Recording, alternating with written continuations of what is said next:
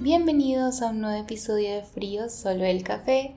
Y hoy vamos a hablar de una de las enseñanzas más grandes que he tenido en mi vida. Se los juro que si me tocara decir una cosa que en serio me ha cambiado la vida y un aprendizaje y algo que vino de mucha autorreflexión, de mucho autoconocimiento y ha sido un tema que le ha dado muchas vueltas a mi cabeza, es el tema de vulnerabilidad y autenticidad. Y quiero hablarles mucho de este tema porque siento que es un tema que le ha dado muchas vueltas a mi cabeza últimamente, que ha sido la base de muchas decisiones que estoy tomando, que ha sido el motor de mi vida los últimos meses, incluso puede que el último año, y ha sido una reflexión muy profunda y muy bonita que ha sido la base de la mayoría de mis conversaciones conmigo misma, cuando reflexiono, cuando me siento ansiosa, cuando me siento triste, cuando me siento abrumada, frustrada, estancada,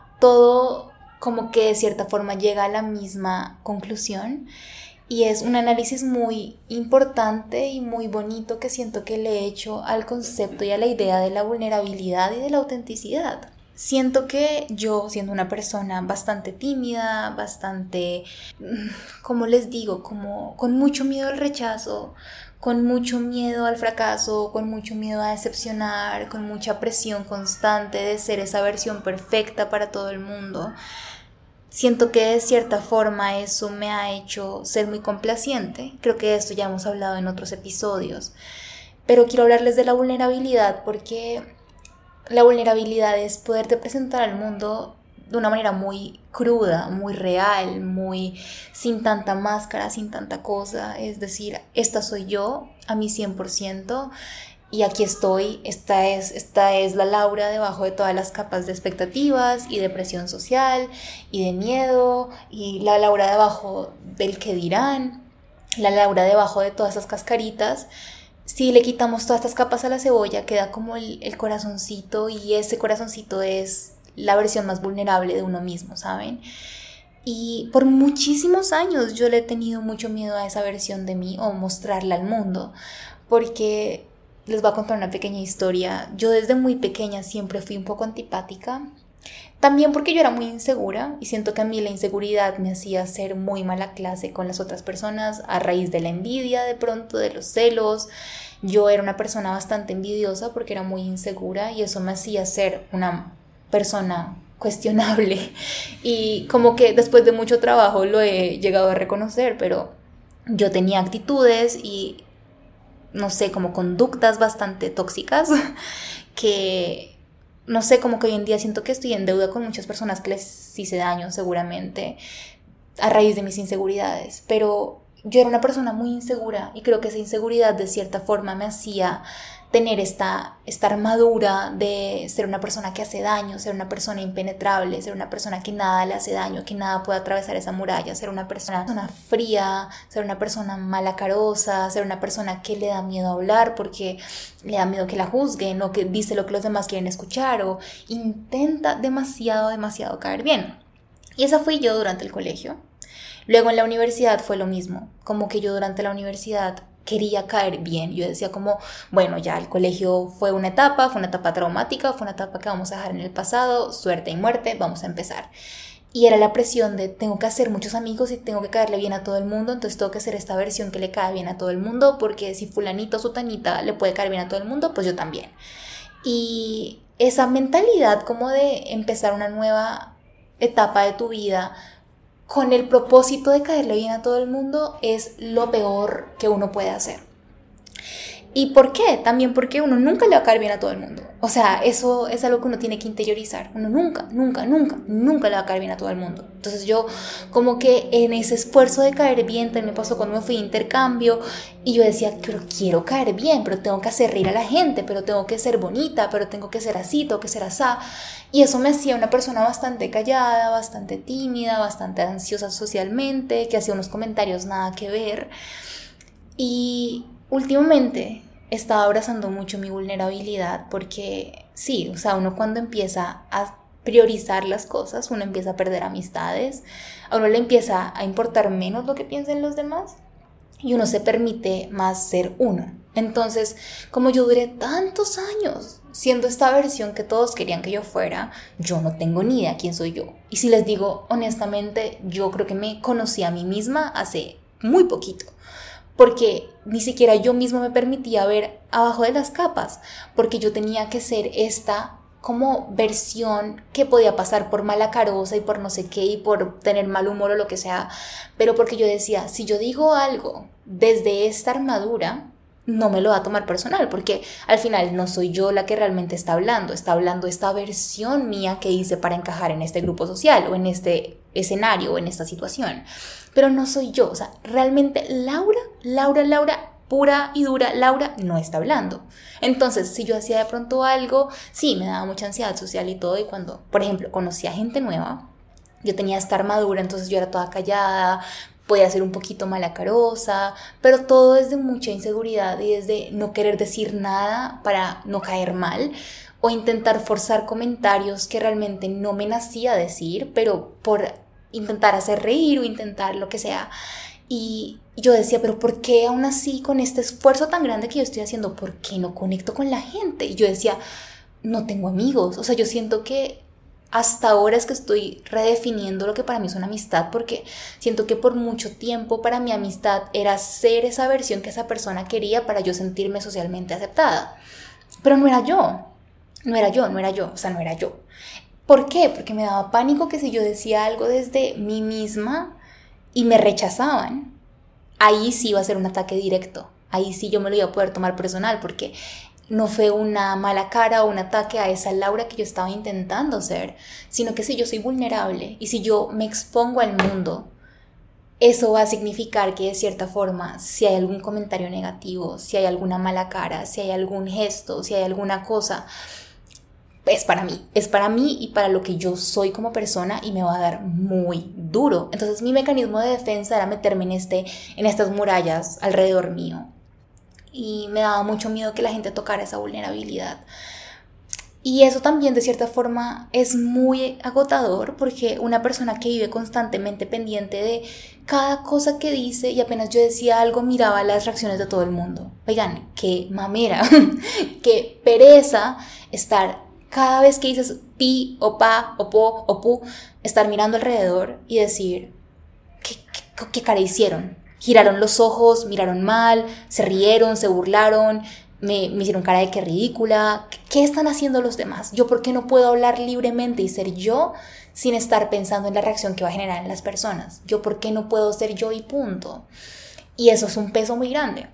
Y cuando uno empieza a explorar la vulnerabilidad de cierta forma, uno se da cuenta que está bien ser tú y que si la gente no te quiere, pues es gente que, o sea, no tiene por qué estar en tu vida, no debe estar ahí, porque no te quieren a ti, quieren esa versión de ti que creaste. Hay un episodio que quiero que también escuchen porque va muy a la par con este, es el de que los demás te quieran no es un favor que te están haciendo. Eso es un recordatorio importantísimo que si no han escuchado ese episodio, por favor, escúchenlo después de este. Pero para mí fue muy difícil aceptar que el amor que yo recibía a otras personas, la aceptación no es un favor, no es una caridad, no es algo que yo tenga que ganarme con sobreesfuerzo. No es un favor que me están haciendo. Yo no tengo por qué rendirle cuenta a la gente simplemente por quererme. Y yo sentía tanto esa presión de tener que complacer a los demás porque yo decía, yo no merezco amor. Entonces, el hecho de que alguien se, se medio moleste en quererme, significa que yo no les puedo fallar, que yo tengo que ser perfecta, que yo tengo que ser la mejor versión disponible 100% para ellos. Y cuando uno se empieza a dar cuenta que cuando uno empieza a ser más fiel a uno mismo, uno empieza a poner más límites, uno empieza a poner más cosas y uno empieza a ser más vulnerable, uno empieza a tener conversaciones más profundas, más incómodas. Y yo decía, esto va a alejar a mucha gente. Y esto va a ser terrible porque me va a hacer una persona muy expuesta y cualquier cosa que digan va a ser un ataque directo a mi ego, va a ser un ataque directo a quien soy como persona. Y si me estoy exponiendo con esta persona y se burla de mí o me critica o me juzga, me voy a sentir muy mal porque se están metiendo con quien soy realmente, no con la persona que estoy aparentando ser.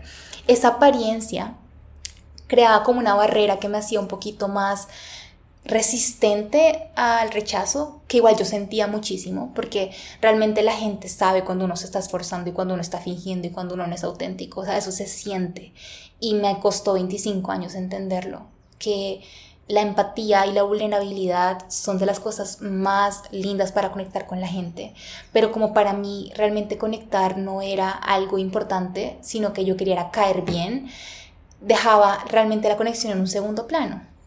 Entonces, últimamente he estado trabajando mucho en mi vulnerabilidad y en mi autenticidad, en ser yo y va a haber gente que no le va a gustar, pero es un detox que necesito hacer. Necesito filtrar qué personas en mi vida están porque están y quienes están por apariencias y quienes están en esto. Y ahora que yo me estoy reconstruyendo y deconstruyendo constantemente y estoy pensando, bueno, Laura, qué cosas, qué mañas, qué hábitos, qué pensamientos, qué partes de tu identidad son tuyas las haces porque te nacen, porque quieres, y qué partes son para complacer y por pensar en los demás. Y estar en este constante como cuestionamiento, sí, es un poquito agotador, si le soy honesta, porque cualquier cosa que yo hago, digo, me pongo, pienso, posteo, lo que sea, todo es, ¿esto por quién lo estoy haciendo?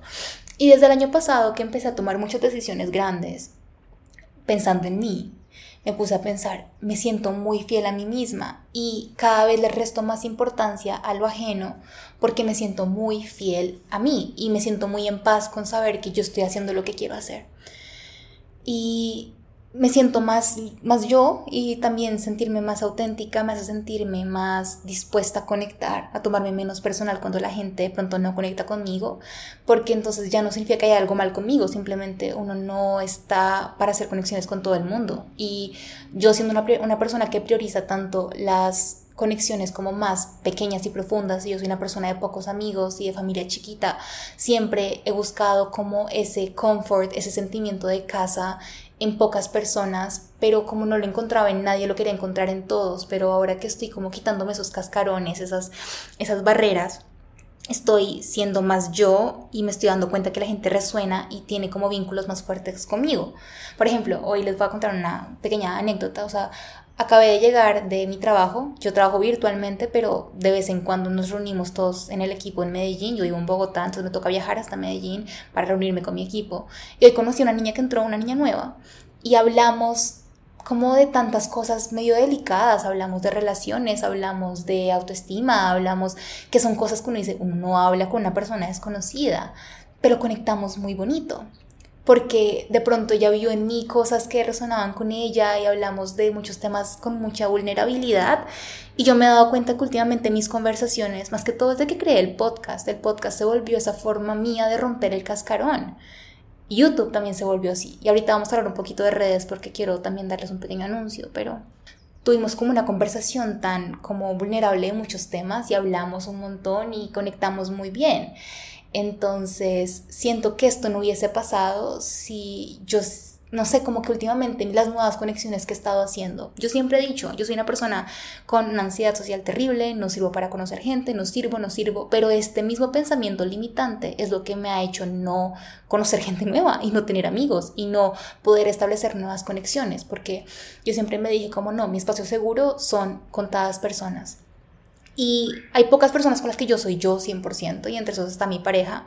Y parte de lo que más le agradezco a él es haberme brindado ese espacio seguro para ser y para conocerme y para poder ser yo sin tener que pedir perdón o permiso. Y después empecé a implementar eso más con mis amigos y yo me empecé a dar cuenta, hey, acá no me siento con máscara, me siento liviana, me siento tranquila. Y hoy también me sentí así, no, no llegué agotada, no llegué sintiendo que fingí todo el día, simplemente me sentí muy yo, hablamos de demasiados temas, eh, con mucha confianza, con mucha como comunicación, no sé, como que con ciertos temas conectamos más y siento que cuando la gente percibe en ti esa vulnerabilidad, esa autenticidad, que no te da miedo hablar de ciertas cosas o que se pueden sentir identificados contigo. Siento que los humanos somos muy interesantes porque cuando nos sentimos como un espejito con otra persona nos hace como querer vincularnos con esa persona, como que uno siente ese, eso de tenemos algo en común. Uno siempre busca comunidad, siempre, siempre, siempre. Y no sé, cuando uno empieza a hablar con más vulnerabilidad y con más autenticidad y con más tranquilidad, uno se siente más libre. Y yo me he sentido tan libre últimamente en mi vida real. Pero también les quiero hablar de redes sociales porque esa es la segunda parte de este episodio un poco, porque en redes ha sido todo lo contrario. Yo en redes intenté un poco esto, abrirme un poco más, pero a diferencia de mi círculo social, de mi proceso personal, de mi familia, de mí misma, mi autoestima, mis metas de vida, mis decisiones, todo lo que yo he tomado a puerta cerrada, en redes no ha sido igual de fácil. La cosa es, las otras redes sociales, a mí me encanta crear contenido. Y era de cierta forma decir, tú has cambiado absurdamente, has cambiado del cielo a la tierra, no eres la misma persona que eras ayer, no eres la misma persona que eras mucho menos hace un año, mucho menos hace tres años cuando empezaste tu cuenta. Y la mayoría de gente que me sigue realmente me sigue, pues me seguía por las recetas, que fue algo que dejé de hacer con tanta frecuencia porque simplemente no es una parte vital de mi vida en este momento. Y me empecé a dar cuenta que yo me esforzaba muchísimo, así como físicamente me esforzaba mucho en mi vida real para caerle bien a todo el mundo.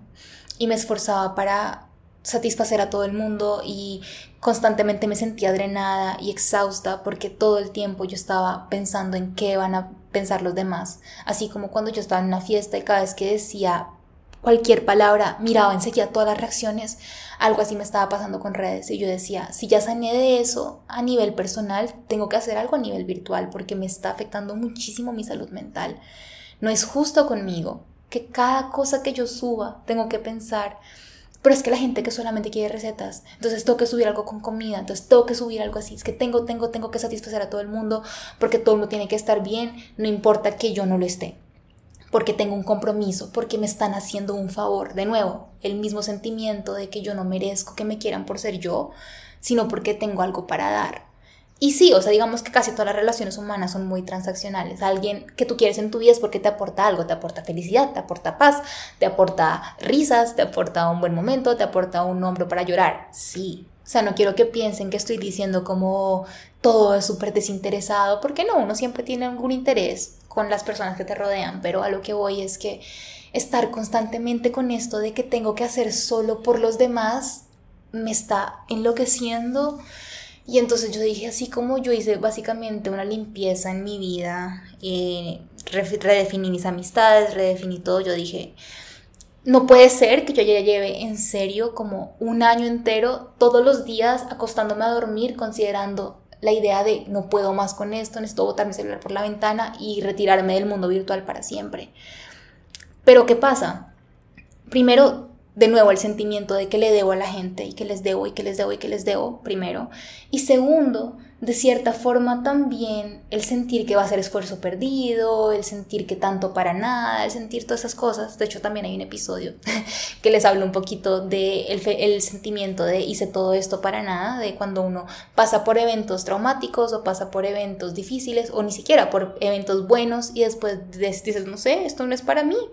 Y quiero que ustedes se metan en la cabecita que tienen derecho a cambiar de opinión tienen derecho a cambiar de pensamiento, tienen derecho a cambiar de lo que ustedes eran hace un año. Si ustedes antes duraron toda su vida diciendo mi color favorito es el amarillo y pintaron todo su cuarto de amarillo y hicieron una colección de zapatos amarillos y todo eso les costó toda su vida para que todo en su vida fuera amarillo y un día se levantan y dicen, pucha, odio el amarillo, quiero el verde.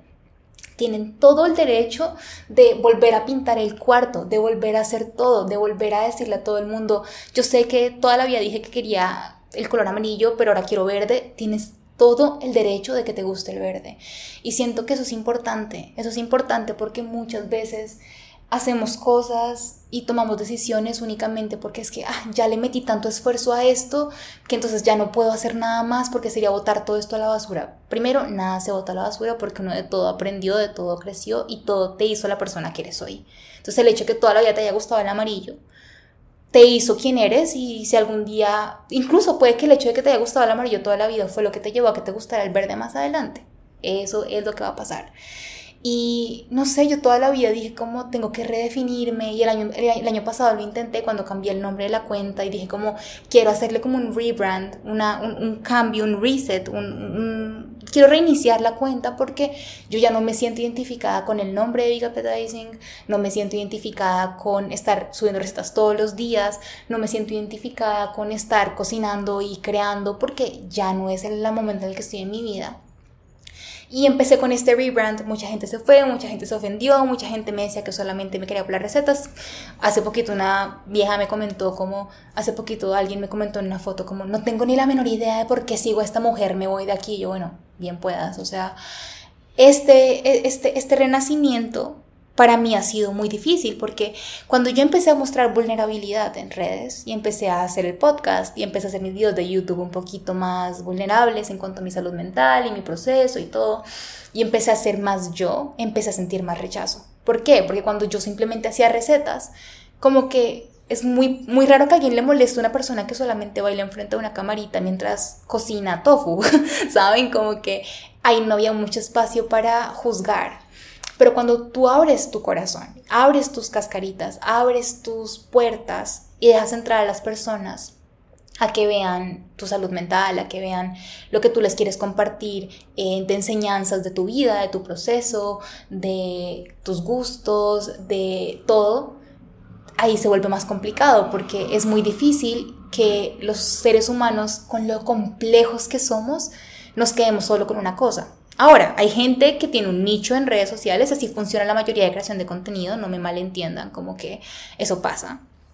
Pero como que mi reflexión fue, de cierta forma, yo me siento tan compleja, o sea, siento que soy un ser tan complejo que quiere compartir tantas cosas que no me puedo caer en un nicho, no me puedo caer en el nicho de veganismo o el, o el nicho de recetas o el nicho de libros o el nicho de ice coffee o el nicho de maquillaje o el nicho de ropa o el nicho de viajes, porque yo soy todo eso al tiempo. Y puede que haya una persona que me haya seguido solo por uno y cuando ve todo lo demás me dice, es que esto no me importa, tú no me importas como ser porque solamente quiero esto de ti. Y está bien, o sea, sí funcionan las redes, es nichos, pero de pronto no es para mí. Para mí mostrar esa vulnerabilidad de pronto y mostrar esa autenticidad y mostrarme como el ser humano tan complejo que soy y que todos somos, o sea, Ustedes puede que sigan a una persona por un tema, pero a ustedes personalmente les pueden interesar 80 más. Entonces el hecho de que uno pueda reconocer que uno es complejo y que uno tiene mil gustos y que puede que haya gente que coincida con la mayoría de ellos, eso es lo que es para mí realmente importante en una comunidad. Y como lamentablemente yo construí mi comunidad en un momento en el cual yo tenía un nicho muy específico, siento que me quedé chiquita, siento que me quedé estancada y siento que me quedé como a la expectativa, la gente con la expectativa de que yo siga siendo lo que era en esa época.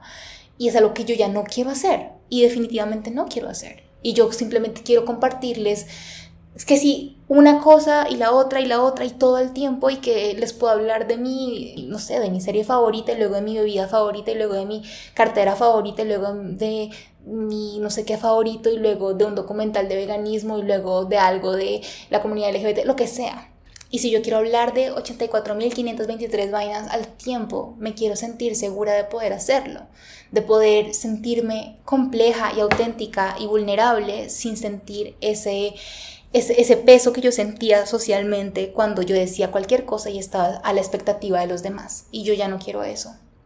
Entonces, por eso, de cierta forma, esta reflexión también me hizo decidir que quiero cerrar mi cuenta. O sea, la quiero cerrar. Ya cerré TikTok y no la quiero volver a abrir. Y quiero cerrar mi cuenta de Instagram, que es mi bebé. O sea, Instagram, mi cuenta de Instagram me unió a tantos de ustedes que es mi, es mi bebé, es mi cosita, es, es mi proyecto, pero simplemente tengo que dejarlo ir. Y yo voy a sentir mucha resistencia con esto y lo llevo sintiendo mucho tiempo. Yo llevo con esta idea muchísimo tiempo y eso es una señal de alerta. Pero yo no he sido capaz de dejar ir porque la gente es como, ay, ¿cómo vas a ser tan boba? ¿Cómo vas a dejar eso? ¿Cómo vas a botar todo eso a la basura? Pero a la vez es como al final es mi decisión, fue algo que yo construí y que si yo mismo construyo yo puedo también deconstruir, que literalmente siento luto Siento luto porque estoy dejando ir a una identidad muy fuerte mía, que por muchos años fue quien yo creía que yo era, porque yo reduje mucho mi identidad a mi contenido y eso siento que tampoco es sano, también me impidió mucho conocerme hacia adentro porque siempre estaba conociéndome hacia lo que yo podía aportar y lo que podía dar. Entonces, así como estoy en, este, en esta mentalidad de reset, también quiero cerrar la cuenta y empezar una de cero y lo voy a hacer. Y las personas que quieran esa versión mía, bienvenidísimas. Quieren esa versión compleja, caótica, que habla de 80 mil cosas, que habla hasta por los codos, que les habla de Gilmore Girls y luego les habla de café y luego les habla de veganismo y luego les habla de recetas y luego les habla de viajes y luego les habla de salud mental, luego les habla de carrera, luego les habla de futuro, luego les habla de todas estas cosas al tiempo. Esta persona que es como un popurrí de 84 mil temas, esa soy yo y eso es lo que yo quiero como reconstruir. Y desafortunadamente en mi cuenta actual siento que no lo puedo hacer, porque siento que cada vez que lo intento siento mucho rechazo. Que yo digo, en vez de estar como aguantándome puerta cerrada tras puerta cerrada, tras puerta cerrada, tras puerta cerrada, lo más como gentil conmigo misma es simplemente decir, vamos a empezar de cero. Vamos a empezar en un espacio en el que así hayan 10 personas, son 10 personas que me quieren por lo que yo soy por esa Laura vulnerable, por esa Laura sin tanto filtro, sin tanta ansiedad, sin tanto miedo al que dirán, sino esa Laura que publica lo que se le da la gana. que eso es lo que yo realmente quiero, porque en la vida también es así. Si, digamos, la chica que les dije hoy, el ejemplo, hubiese reaccionado mal, hubiese dicho como, ay, no me hables, o sea, me caíste mal, pues ni modo, o sea, sí, puede que haya sido como, pucha, que hice mal, pero a la vez es como, pues nada, o sea, soy yo, y pues bien, si estás, bien si conectamos, afortunadamente conectamos. Pero así ha sido con las amistades. Mucha gente que era mi amiga o que yo consideraba mi amiga son personas que se han ido de a poquitos de mi vida y eso está bien. Porque sé que en el futuro, de, con esta nueva mentalidad, con esta nueva, voy a empezar a conectar con personas que conectan conmigo, con lo que yo realmente soy. Porque si yo no conectaba con alguien o conectaba con alguien antes, pero ya no lo hago ahora, no significa que haya algo mal conmigo o con la otra persona, sino que simplemente no conectamos. Y eso está bien, porque no vas a conectar con todo el mundo. Y siento que así como he estado como con esta tranquilidad, es que en serio voy ayudando con una paz en mi vida que nunca había tenido en la historia. Y así como yo estoy con esa tranquilidad de que estoy con pocos amigos y que voy a ser yo y quien me acepte pues bien y quien no pues también. Eh, no voy a tener miedo de hablar, yo soy una persona que habla mucho y mi ansiedad social me hace no poder ni querer hablar, porque todo me da miedo, porque me da miedo decir lo que no es. Y no, o sea, ahora quiero hablar cuando yo quiera hablar y quiero decir lo que yo quiera decir sin tener que pedir perdón o permiso. Y eso es algo que yo he estado trabajando muchísimo y quiero que les quede, por favor, sean ustedes conózcanse. Es que no significa solamente de ser tú mismo, porque uno cómo puede ser uno mismo cuando uno no tiene ni idea quién es uno, ¿saben? Eso ha sido un proceso, como les digo, yo llevo ya un buen tiempo en esto y hasta ahora es que lo estoy como interiorizando y exteriorizando con ustedes acá también y tomando acción. Creo que gran parte de mi proceso ha sido el podcast. Siento que el podcast me ha brindado tanto el espacio de yo simplemente hablar y hablar y hablar y ver que a una, dos personas les mueve algo y se sienten identificadas. Es como, te amo, seamos amigos para siempre. y, y de cierta forma quiero seguir haciendo eso. De hecho, hace un par de días me pasó que yo estaba muy estresada por redes sociales, estaba, había subido pues la publicación de, de, Pride y toda la cuestión y estaba muy ansiosa porque me daba miedo que alguien me insultara o me amenazara o me dijera algo feo o pues empezar a ver el montón de gente que se había ido. Me, puse muy ansiosa, muy, muy ansiosa y dije, no puedo más con esto, no puedo sentir que no puedo ser yo sin sentir esto, necesito como un lugar seguro, necesito que las redes sean seguras. Y me acuerdo que estaba hablando con mi novio y él me dijo como, yo estoy acá haciendo cerámica pintando un búho. Eso fue un cafecito donde podía hacer cerámica y estaba pintando un búho. Y yo decía, te envidio tanto. O sea, yo quiero cosas mundanas, quiero cosas chiquitas, quiero ponerme feliz porque estoy pintando un búho desconectada del mundo y simplemente si quiero compartir mi búho lo comparto y si no, pues no. Y se los juro que yo en serio parezco como, bueno, soy presidenta del club de fans de mi novio, pero ha sido una persona que me ha permitido mucho conocer esa vulnerabilidad, ¿saben? Y el hecho de que yo pueda ver en él lo que yo puedo y quiero ser sin tener como esa presión encima es un alivio que en serio les deseo que todos encuentren a alguien así en su vida. Eh, porque simplemente cuando él me decía, yo estoy acá pintando mi búho y yo ahí con una ansiedad que me estaba carcomiendo, que en serio estaba teniendo un ataque de pánico, yo dije, como no, no es justo que yo esté acá matándome por extraños cuando podría estar feliz pintando un búho de cerámica, ¿saben?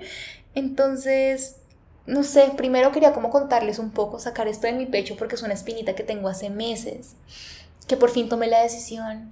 Quien me diga lo que sea, pues lo siento. Lo siento, lo siento, pero quiero invitarlos a este nuevo espacio.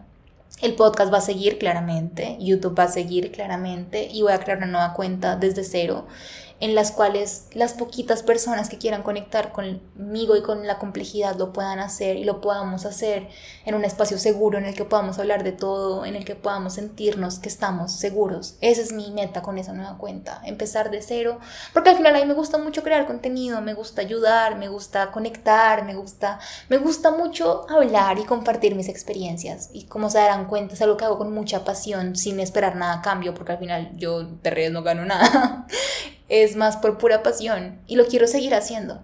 De hecho, cuando yo lo consideré, yo decía, pero no quiero simplemente irme porque a mí me encanta compartirles cositas, me encanta compartirles cuando estoy bien, cuando estoy mal, cuando veo una serie, cuando como una comida rica, cuando me visto de cierta forma, cuando encuentro un nuevo producto para el pelo. Quiero comentarles todo porque me encanta compartir, me encanta que las redes se sientan mías, se sientan como un espacio en el cual yo comparto todo lo que tengo para decir porque a mí me salen letras de todos lados, o sea, serio, yo hablo mucho y me encanta. Y lo quiero seguir haciendo. O sea, necesito un reinicio urgente. Y espero que, no sé, si ustedes conectan conmigo, bienvenidísimos al espacio. Si no, no pasa nada.